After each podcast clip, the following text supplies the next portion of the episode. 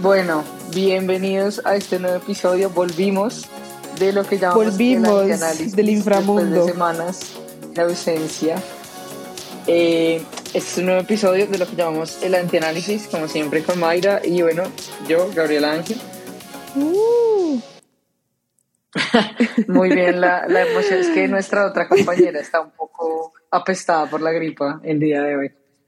Podrán Horrible. escuchar alrededor del, del tiempo del podcast una- un, un leve tono Uy, de no. agripa. Pero bueno, yo solamente la quiero decir en mi defensa, sí, que estoy grabando porque Gabriela así le mandó. Ella, quiero que sepan que es la jefa del podcast y puedo estar en la clínica muriendo, pero si ella dice hoy se graba, hoy se graba. es que toca, hay que ser responsables con la audiencia. O sea, es nue- nuestras tres personas son importantes. Gabriela, tenemos tres. ok. Bueno. Gaby. Bueno. Gaby, hoy Este te tengo nuevo un episodio- temazo. Listo. Te tengo un temazo y es, ¿ya te viste la sirenita? Mira, no me la he visto porque tengo una queja que muchas personas van a tratar de estúpida, pero Flounder se ve muy feo y yo no me voy a ver una película con el pez siendo así de feo. Ok, bueno, más allá del, del- de la representación del pez, seguramente es, es importante, pero acá no lo vamos a Es muy importante. Creo que para nadie es ajeno que pues Disney ha empezado a hacer todos estos live action de sus clásicos y lleva como años haciéndolo. ¿Con qué propósito? La verdad no sé, salvo recaudar más plata. Pero hay una particularidad de esos live action y es que alteran sutilmente las historias originales y las adaptan a lo que sería como versiones más modernas de esos clásicos. Un ejemplo típico, pues, eh, de la sirenita, pues tenemos ahora una sirenita que es negra, pero obviamente dentro de la versión de la película nos explican que ella es de ese tono de piel precisamente porque está representando el mar Caribe, lo cual pues para mí tiene lógica, yo me lo creo.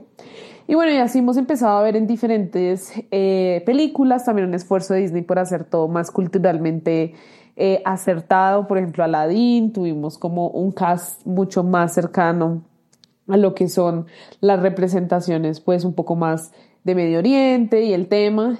Entonces, el debate realmente ahorita, Gaby, es, ¿Disney se ha vuelto inclusión forzada o no? ¿Tú qué piensas? Yo creo que sí. Yo creo que esto es una oleada de esta tendencia, ya sea del cine como no del todo indie, sino como todo lo que se engloba alrededor de Hollywood. Y creo que ha sido esta tendencia de empezar a reivindicar ciertos derechos que tal vez por muchos años intencionalmente o estuvieron muy, muy, muy segregados, muy minimizados o tal vez no tenían una participación muy activa. Pero creo que en este momento ya no es tanto el sentimiento de reivindicarlo con esa causa de- detrás, sino más bien es el hecho de unámonos a esta oleada de lo políticamente correcto. En esta oleada también hay otro factor que juega muy, muy o sea, que está presente pues en ese eh, eh, ambiente y es el tema de cuando llegó a Hollywood el movimiento de Me Too. Eso también empezó a generar una tendencia y empezó a cambiar un poco la perspectiva de eh, incluirnos pues en la narrativa de lo políticamente correcto. Entonces es necesario sí o sí ahora tener eh, ciertas películas con un female, eh, em, con un empoderamiento pues femenino que le llaman, con esta, digamos, los protagonistas ya no es lo que era hace, no sé, unos 30, tal vez 40 años en Hollywood. Entonces creo que sí pertenece a una oleada, a una tendencia que hace parte de lo que se marcaría en lo políticamente correcto y creo que Disney pues adoptó y se apropió mucho de esa eh, narrativa porque precisamente los remakes ahora intencionalmente tienen estas connotaciones que con- considero yo que las historias originales no tenían en sí tantas, eh, tantos aspectos reprochables, o sea, no era necesario eh, a partir de las historias originales que marcaron, por ejemplo, nuestra generación, como los fueron pues todas las historias de las princesas y demás en su época, yo personalmente no considero que sea una, o sea, que, que haga parte de, de la, o sea, que en este momento la representación sea o deba ser manejada bajo esa perspectiva, porque en- bajo mi óptica en su momento no estaban incurriendo pues en, en discriminación o, en, minimizar a cierta población en la sociedad, por llamarlo así. Entonces creo que hace parte de esa habilidad, en, la lógica de, ser políticamente correctos. Bueno, ya muchos, ah, muchos de los tres fans que nos siguen habrán escuchado la historia de cómo nos conocimos Gaby y yo. Y la verdad es que Gaby y yo estamos en dos orillas frente a este tema. Y quería mostrar esta discusión hoy porque es una discusión que yo creo, Gaby, que nos llevó de hecho a crear también mucho este podcast. Y es precisamente estas visiones de las fans del cine mainstream, porque eso es puro y total cine mainstream, eh, y su transformación de acuerdo a los movimientos, de acuerdo al contexto, de acuerdo a lo que Gaby está llamando políticamente correcto. Pero entonces yo ahí precisamente vengo a controvertir, Gaby. porque si bien estoy de acuerdo que Disney no deja de ser una empresa, Estoy totalmente de acuerdo que Disney no está haciendo esto gratis. Estoy totalmente de acuerdo que Disney, al igual que otras marcas que sí están empezando a utilizar la inclusión, eh, lo hacen con un fin netamente de mercadeo, netamente de lograr vender más y de llegar a más públicos. No es necesariamente porque quieran lograr una inclusión. Entonces, yo a lo que llamaría inclusión forzada es eso, no están dando representación por de verdad querer visibilizar a las comunidades históricamente oprimidas. Lo están haciendo es por vender más, porque lo que tú dices es de moda. Hoy tenemos marcas que apoyan y se rasgan las vestiduras, y ahorita que inicia julio, pues que el Pride y todo, y son marcas que en el 45 apoyaron el régimen nazi.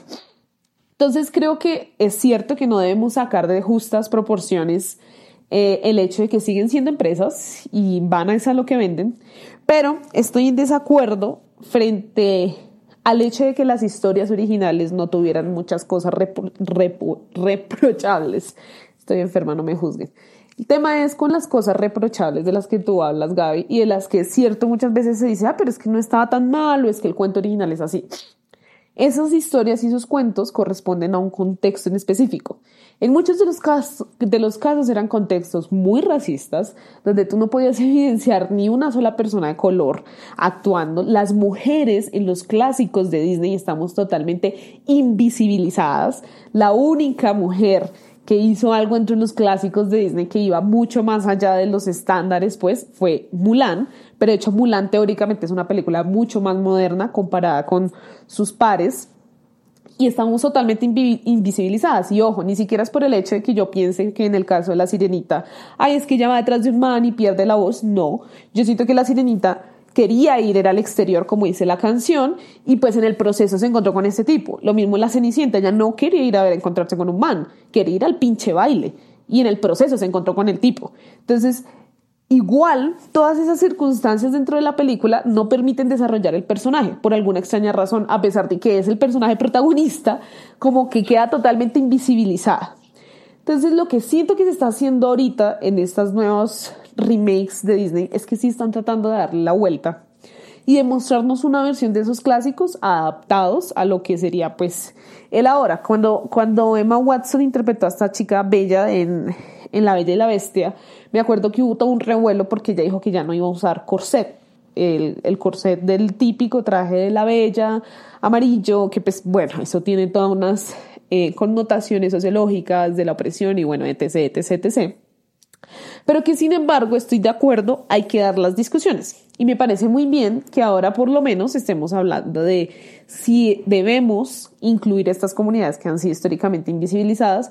Y es por una razón, Gaby, cuando uno se acostumbra a ver siempre lo mismo, pierde la noción de lo que es el mundo. Entonces se empieza a relacionar, si veo solamente gente blanca, yo quiero pensar o me relaciono más con gente blanca pero realmente las comunidades negras terminan siendo totalmente invisibilizadas y pues también hacen parte de este mundo y también han tenido sus luchas históricas. Entonces, creo que nosotros como jóvenes, diría yo, esto es un debate más de la juventud, pienso yo, porque ya, digamos, ya las, las generaciones mayores ya han hecho su statement, ya han dicho que esta, esta marica no les gusta, que paren esto de andar cambiando porque sí.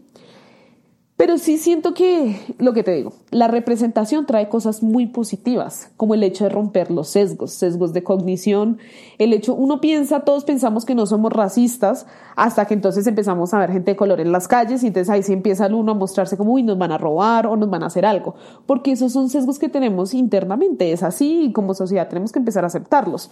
Pero si empezamos a ver en películas otro tipo de diversidades, eso está muy bien no solo para representación a ellos, sino para que la sociedad en general abra, abra como sus panoramas y se dé cuenta que realmente hay mucho más allá de lo que nos han vendido pues histórica y políticamente. Entonces ese sería mi punto, pero yo te tenía a ti otra pregunta. ¿Cuál es la molestia frente, frente a incluir esa diversidad?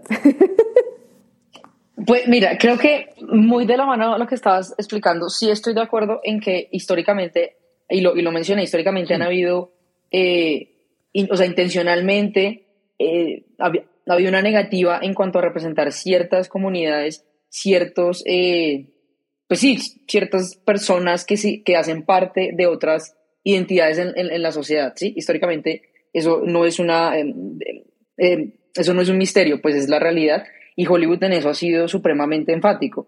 Tanto así que vuelvo a mencionar el caso, o sea, el movimiento Me Too, por muy controversial y si tuvo efectos positivos o funcionó o no funcionó, fue el resultado de una cantidad de años pidiendo lo básico en cuanto a una industria que igual seguía contratando actores y actrices y las actrices igual seguían siendo eh, la cara bonita, la figura atractiva eh, sexualmente, etcétera, pero al final y al cabo no estaban representándose de la misma forma que un man en, en, en la industria. Entonces, soy consciente y claramente es necesario generar reivindicaciones a través del arte, etcétera. Eso me parece completamente válido y me parece que es parte de, de la nueva narrativa que claramente corresponde al cambio generacional que está habiendo, pues porque estamos hablando de un Hollywood que hacía eso hace bajito unos, no sé, 50, tal vez 40 años, y, y, de aquí y, de ese tiempo para acá, pues en teoría ha venido eh, repensando muchas cosas.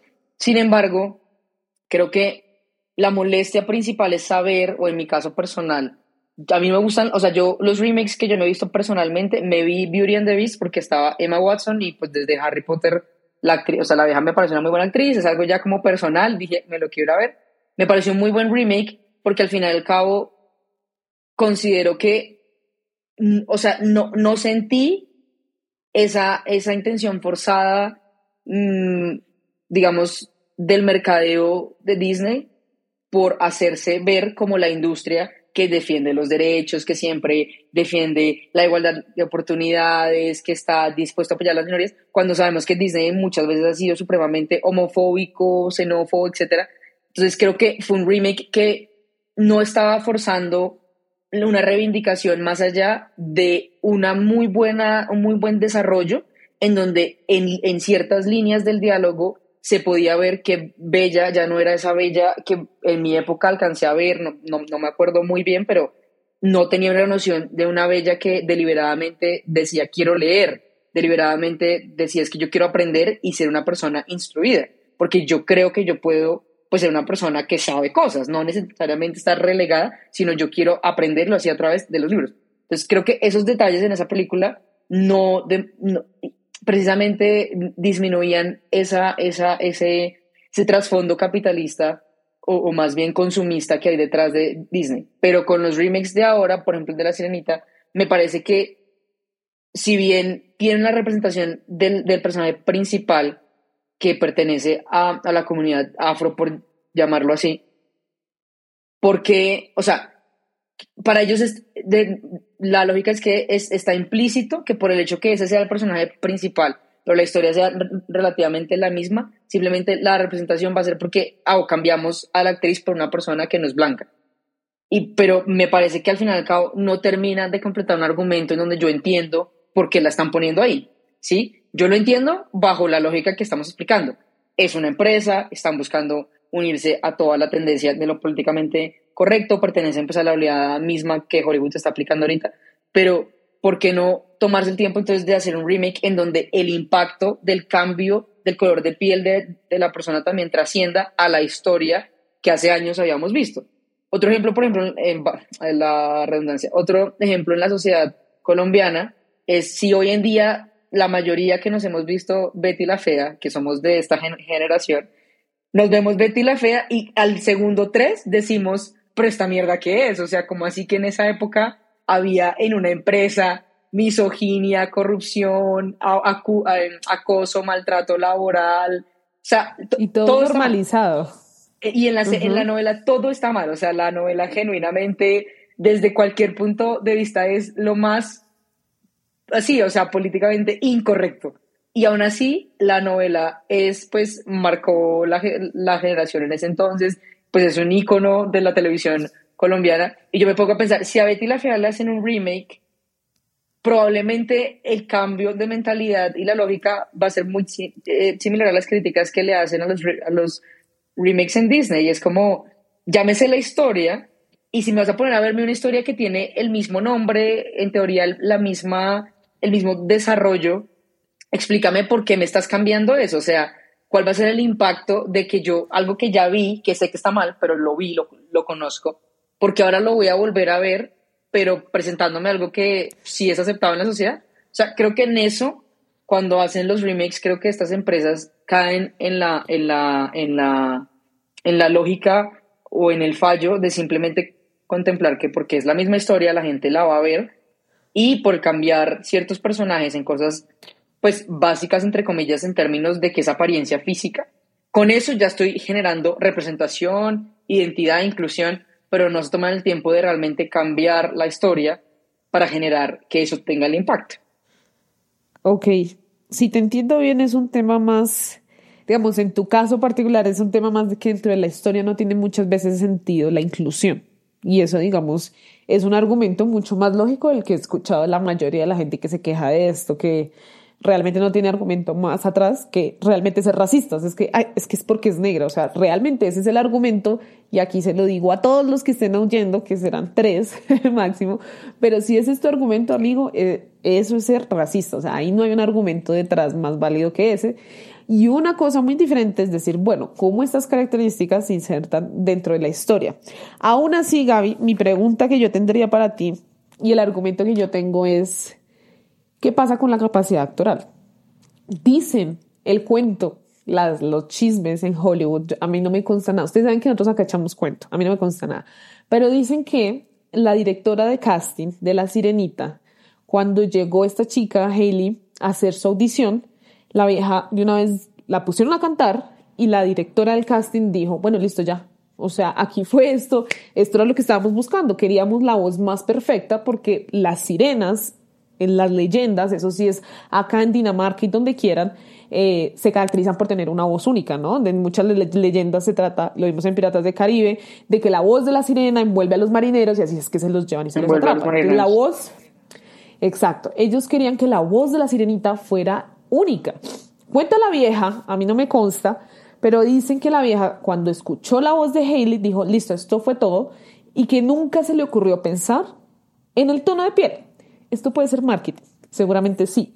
Pero a lo que yo rescato es, si ustedes ven el performance de esa vieja cantando en Disney, la vieja es única en su canto. O sea, la vieja canta, a esa vieja se le nota que viene del teatro musical, se le nota que tiene formación musical, se le nota que sabe cantar, que ha, que ha trabajado el tema, que lo ha estudiado. O sea, la voz de ella es única, genuinamente única. Es una gran actriz, pero más que una gran actriz, es una gran cantante.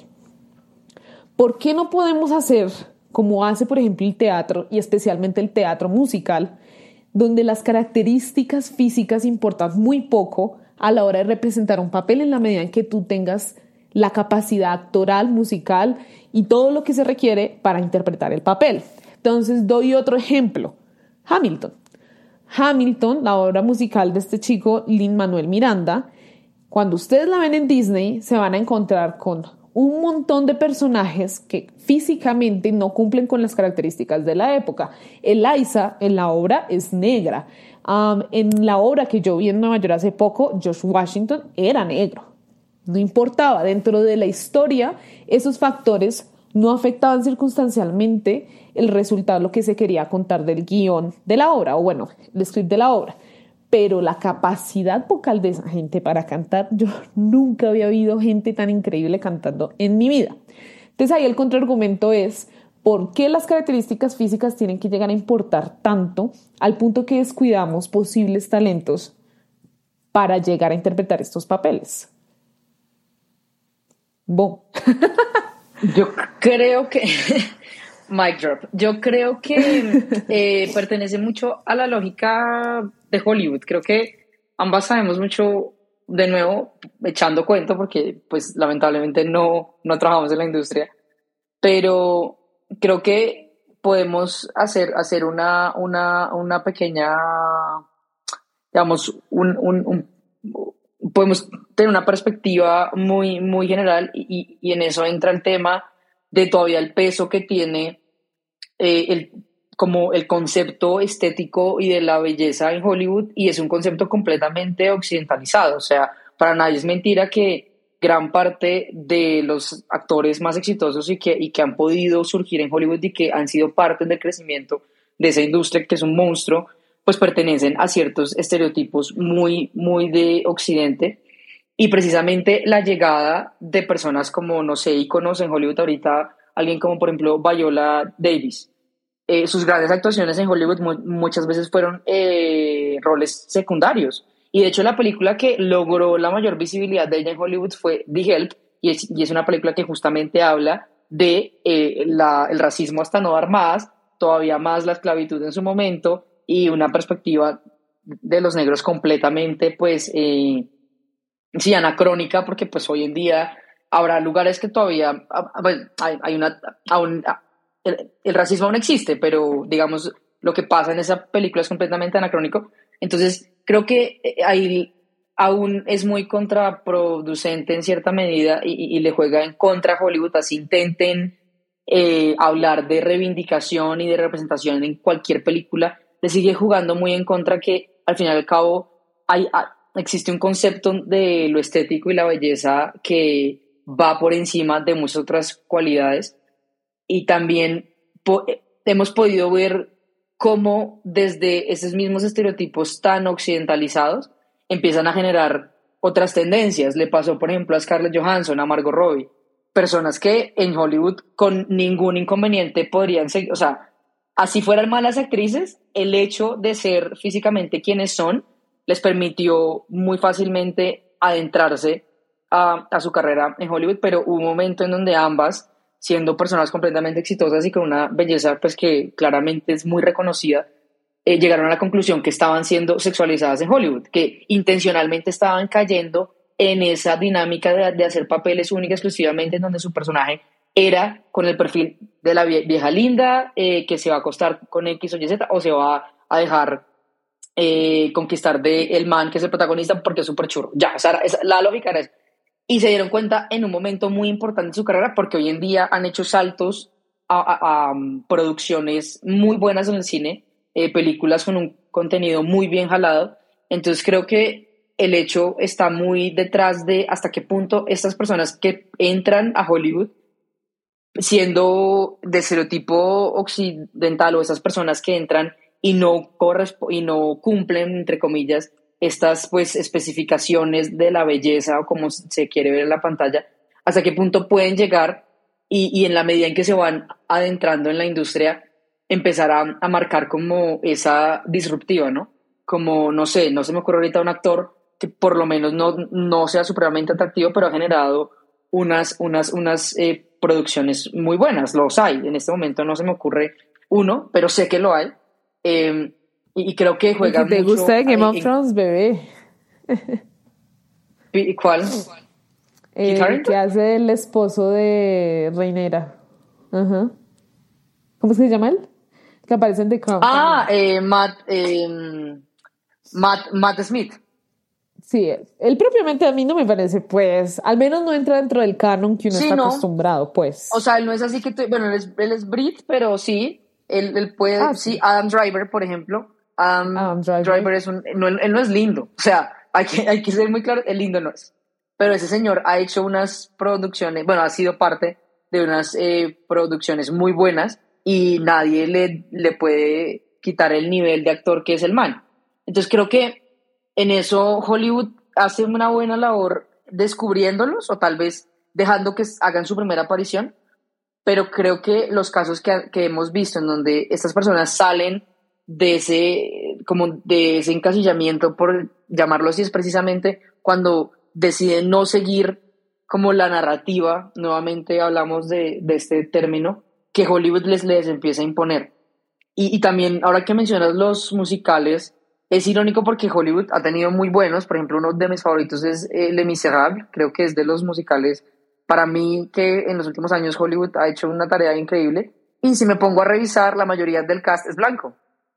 Creo que habrá dos personas, creo que dos es mucho. O sea, Hugh Jackman, Amanda eh, Seyfried, eh, Eddie Raymond, y son personas, pues Eddie Raymond por lo menos es una persona que fue a, a el estudio eh, teatro, o sea, él es una persona altamente preparada en lo que es todo el tema de, del arte en el teatro y demás, y aún así también creo que pudo haber influido mucho que en su momento tal vez no estaban tanto en la oleada de, de las reivindicaciones y asumieron que en su momento la adaptación de, de la eh, famosa obra de Víctor Hugo debía ser eh, eh, representada únicamente por personas blancas. Y creo que, si no estoy mal, el 90% del cast es blanco. A mí hay algo que me llama la atención de lo que estás diciendo, y es que tanto Los Miserables como The Help tienen unas críticas que si uno no las ve y vamos a decir, o sea, vamos a ser realistas acá, para los que no nos han visto personalmente, pues Gaby y yo somos blanquitas, venimos de una clase social más o menos privilegiada porque estudiamos en, en universidades privadas, en las mejores universidades de Colombia, pues si quieren. Eh, y bueno, digamos que eso nos ha dado a cada una pues ciertas visiones, eso digamos siempre pasa. Y por eso hay que tener mucho cuidado cuando se habla de estos temas de representación y acá sí hay que hacer la aclaración. Nosotros estamos debatiendo sobre algo que hemos visto en redes, pero no pretendemos, digamos, acá eh, adueñarnos de las luchas internas de otros grupos que pues no es, nuestro papel y no queremos hacerlo tampoco. Pero en el caso de The Help y en Los Miserables hay algo que la gente no se cuestiona y que me pregunto yo, ¿por qué si se cuestionan, por ejemplo, cuando tenemos el caso de la sirenita, que la protagonista es negra, pero no se cuestionan, por ejemplo, que para la adaptación de Víctor Hugo todos eran gringos? ¿Cuántos franceses había ahí? Gringos y británicos. ¿Cuántos franceses había ahí? Y ahorita va a haber una adaptación de Napoleón con este actor Joaquín Phoenix. Si estamos hablando de representación y queremos que todo sea súper adecuado históricamente, entonces ¿por qué Napoleón lo va a hacer un gringo y no un francés? pues digo yo, porque sí, claro, uno los ve a los dos blancos, primer mundo, más o menos, los dos más o menos colonizaron, ¿ta? pero en realidad, pues culturalmente hay muchísima diferencia entre lo que es Francia y Estados Unidos. Y aún así, a nosotros no nos molesta que esas cosas pasen. Pero cuando pasa algo de, de, cambio de color de piel o cuando son las mujeres las que empiezan a tener ciertos papeles mucho más preponderantes, pareciera que ahí sí. Entonces creo que sí hay esas dinámicas ahí de complejidades que nos muestran realmente que como sociedad, si queremos avanzar, pues todavía tenemos que construir muchos pensamientos internos eh, que pareciera que realmente solo surgen en ciertos casos, pero cuando se trata de representar a las mismas personas que hemos visto siempre o a las mismas tipologías que, hemos visto toda la vida en el cine, pues ahí sí no hay problema. Entonces, siento que eso es, un problema y en el caso de Help, a mí más allá de todas las, digamos, eh, discusiones que hay ahorita respecto a The Help, porque pues The Help ha sido muy cuestionada por el hecho de que se cuentan todas estas historias de las criadas eh, afroamericanas en una época supremamente compleja de racismo, en un estado aún más racista, y la protagonista es blanca, es Emma Stone, ¿sí? Entonces es, es, lo que es curioso, y de hecho la autora de ese libro en la que está basada esa, esa película, ha tenido muchas críticas porque a ella la acusan de hecho de haberse robado muchos de los cuentos, pues es que así se llama la adaptación en español, ¿no? Cuentos de criadas, muchas de las historias de ellas para enriquecerse y ella no haber distribuido y haberles dado como el protagonismo a estas personas. Generalmente eso pasa también mucho en el cine hollywoodense. Y todo esto siento yo que responde, y hay una razón por la cual estas dos películas no son cuestionadas en la misma medida que si es cuestionada, por ejemplo, La Sirenita o Marvel, cuando trata de hacer lo que se llama inclusión forzosa, que no creo mucho en ese término, pero cuando estas películas no son cuestionadas es porque creo que responden mucho a la cultura mainstream la cultura mainstream ha sido impulsada por Hollywood durante años y Disney ha sido el centro de esa cultura mainstream. O sea, Disney a todos los niños del mundo nos vendió el mismo sueño. Independiente de donde fueras, independiente de la edad que tuvieras, independiente del color de la piel, independiente de los recursos que tuvieras, nos vendió a todos la magia de Disney, las películas de Disney. Entonces, siento yo, y por eso vuelvo a lo que te decía al, al inicio, que es muy peligroso no tener películas o cultura mainstream que demuestren la diversidad, porque entonces todos crecemos pensando que no somos diversos, que simplemente respondemos a un tipo de persona y a un tipo de arco. Yo no sé qué hubiera sido en mi vida si no empiezo a ver en cine personajes de mujeres fuertes, porque durante mucho tiempo, durante mi crianza y cuando estuve creciendo, yo de verdad me replanteaba eso, como, marica, es que yo no he visto nunca un arquetipo de una mujer fuerte, salvo Mulan, y eso que Mulan también al final, bueno, la enganchan con este tipo y bueno, y Elizabeth Swan en Piratas del Caribe. Pero cuando yo estaba creciendo, yo decía, pero es que yo quiero ser como el protagonista y todos los protagonistas, curiosamente, siempre eran hombres. Entonces, siento que la diversidad y la representación sí tiene esa carga de responsabilidad más en temas de cultura mainstream. No podemos seguir reproduciendo los mismos cánones de belleza como lo que te estás diciendo porque son cánones irreales. Son cánones que nunca van a responder a lo que es la realidad social y ahorita que tenemos este mundo globalizado, no van a responder a lo que realmente vemos todos los días. Y si a eso le sumas todo lo que se ha hecho históricamente mal, con la diversidad, pues obviamente sí creo que hay unas deudas históricas que hay que empezar a saldar. ¿Y por qué no empezar a hacerlo tratando de cambiar esta cultura mainstream? Ah, que la cultura mainstream está mal. Sí, está mal, pero todos amamos la cultura mainstream, uno, uno puede testar Disney, uno puede testar Netflix, pero ahí está uno viendo las películas cuando se estrenan, ahí está viendo uno Black Mirror, ahí está... Manica, es así, o sea, pelear con toda la cultura mainstream siento yo que es una batalla perdida, pero sí podemos al menos tratar de remoldear esa cultura para visibilizar lo que históricamente se ha hecho mal, porque es que se ha hecho mal y seguimos reproduciendo muchas veces esos, esos carones y esos estereotipos que pues realmente se hacen mucho daño en la sociedad y que uno no ve hasta que se hacen los estudios sociológicos sobre racismo, sobre machismo, sobre xenofobia.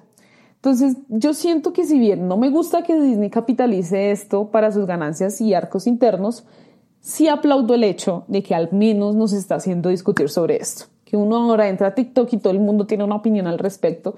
Y eso está bien, ¿sabes? Como que nos empecemos a preguntarnos, como, bueno, manica, ¿por qué me molesta ver a una persona negra representando un papel blanco? ¿Qué es lo que hay ahí atrás? ¿Sí? ¿Me hago entender? ¿O por qué me molesta ver tantos personajes homosexuales dentro de una serie? Creo que es importante empezar a, plantearnos esas dudas y, y bueno, lo, siento que eso nos lleva también a evolucionar como sociedad. No sé, así, así es como lo percibo yo finalmente, Gaby. No sé si te persuade, aunque sea un poquito. Em, creo que, bueno, a mí, digamos que me parece muy interesante el hecho de, de unirnos al tema, así, así, digamos, de entrada para mí no sea atractivo verla, ver los remakes cuando intencionalmente veo que detrás está, pues lo que hablábamos al inicio, pero, pero sí me parece muy importante llevar a la gente a, precisamente a preguntarse y replantearse. Vuelvo al, al, caso de Betty la Fea porque creo que es el caso más básico para cualquier persona. O sea, me parece que es un, un, ejemplo que lleva a conversar con nuestros papás y con personas que claramente pertenecen a otra generación de qué es lo que está mal. Porque estoy convencida que hasta que nuestra generación empezó a verla, nos empezamos a, bueno, ellos mismos se empezaron a dar cuenta que todo en, las, en la novela está mal.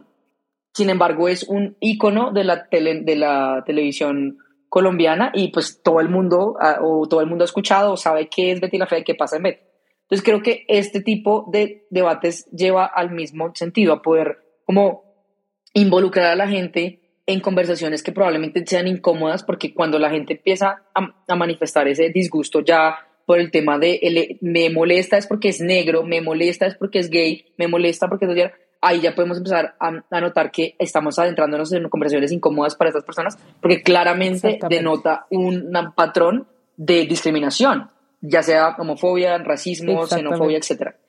Entonces, eso me parece que es algo que sí se debe rescatar a toda la oleada y a la tendencia que yo eh, explicaba al inicio en cuanto a lo políticamente correcto, porque creo que son como esos efectos, esos, esos, esos efectos que empiezan a salir alrededor de la intención de la gran industria de involucrarse en todo lo políticamente correcto y hacerse ver como, vuelvo a mencionar, Disney, el que respeta derechos, promueve valores, Entonces, si, si bien ellos lo hacen con esta finalidad, al final y al cabo podemos rescatarle que salen efectos eh, como los, lo, estamos mencionando en cuanto a esas conversaciones incómodas que hay que tener. Y en segundo lugar, creo que también mencionando un poco el ejemplo de Digel, hasta creo que la misma Viola Davis, ella fue premiada, ese fue uno de sus Oscars, y años después o un tiempo después mencionó que era el Oscar que menos le agradaba porque fue gracias a una película en donde ella no hizo un papel real de representar a su, pues a su comunidad. La representó en la forma en la que los mismos o, la misma tendencia o, o el mismo ciclo de blancos oprimiendo a los negros. No tuvo un papel en donde reivindicó los derechos de ellos, sino simplemente fue la lógica de una historia contada por los blancos para precisamente mostrar al final un papel de alguien blanco, bondadoso y, bueno, otros adjetivos. Entonces, ahí vuelvo a mi punto. Creo que en eso Hollywood es muy ventajoso y pues es que es una industria excesivamente grande que maneja el, el, el, el tema de, de, de, los arquetipos, de, de las, em, ¿cómo se llama esto? De las em, expectativas y también todo el tema de los estereotipos, lo maneja a su, a su parecer siempre y él es muy fácil acomodar las historias precisamente para seguir produciendo las mismas eh, narrativas otra vez. Entonces es muy, es muy interesante cuando los actores que si bien están en Hollywood, están siendo impulsados por Hollywood, eh, caen como en, cuenta de, ese bucle o esa dicotomía que, que genera eh, la, industria y se salen un poco de, la lógica impuesta por y empiezan a, presentar unos, unos papeles muy disruptivos que al fin y al cabo no siempre les implican salirse de la industria, no por eso no van a volver a, a, ser invitados a los, a los Academy Awards, sino al revés, empiezan a verdaderamente llevar a la pantalla la, lo que hay detrás de las reivindicaciones. O sea, ya, ya es algo que no tiene la carga de hacerlo porque es lo políticamente correcto, sino tiene la carga de vamos a mostrar realmente cómo es la realidad de estas minorías. Y creo que ese debería ser como uno de los mayores eh, resultados que, que, debería empezar a tener la industria en su búsqueda capitalista de hacerlo. Deberían también empezar a, a contemplarlo bajo la lógica de, representar lo que hay que representar, no hacerlo por, por, por unirse a la, a la tendencia. Muy bien, sí, estoy totalmente de acuerdo. Creo que ahí encontramos un consenso. Estamos enseñándole a la gente cómo llegar a consensos, Gaby. Estoy orgullosa de nosotras. Pero siento que para finalizar ya este episodio, algo en lo que podemos concluir las dos es que definitivamente las historias tienen mucho poder. Las historias se insertan en cómo vemos el mundo, en cómo lo pensamos, en cómo lo percibimos y en cómo reproducimos esas historias en nuestros entornos socioculturales. Entonces, creo que en un futuro episodio hablaremos un poco más de eso. Ya hablamos del poder de las narrativas, pueden ir a ver ese episodio, también es buenísimo. Em, y próximamente, seguramente, en algún punto hablaremos del poder de las historias, que es un tema que también nos encanta, Gaby y a mí. Entonces, Gaby. Bueno, Cerramos. Han sido nuestra audiencia, como siempre, muy buena audiencia. Espero que estas tres personas disfruten nuevamente un episodio. Recuerden que aquí todo es echando cuentos, o sea, quiero que lo tengan muy claro porque todo esto es literalmente echando cuentos sin, ningún interés de apropiarnos de nada, que es lo más importante a, resaltar en este episodio. Y nada, nos vemos en el próximo episodio. Muchas gracias. Y eh, nada, Véanse la sirenita entonces. Gracias, que descansen.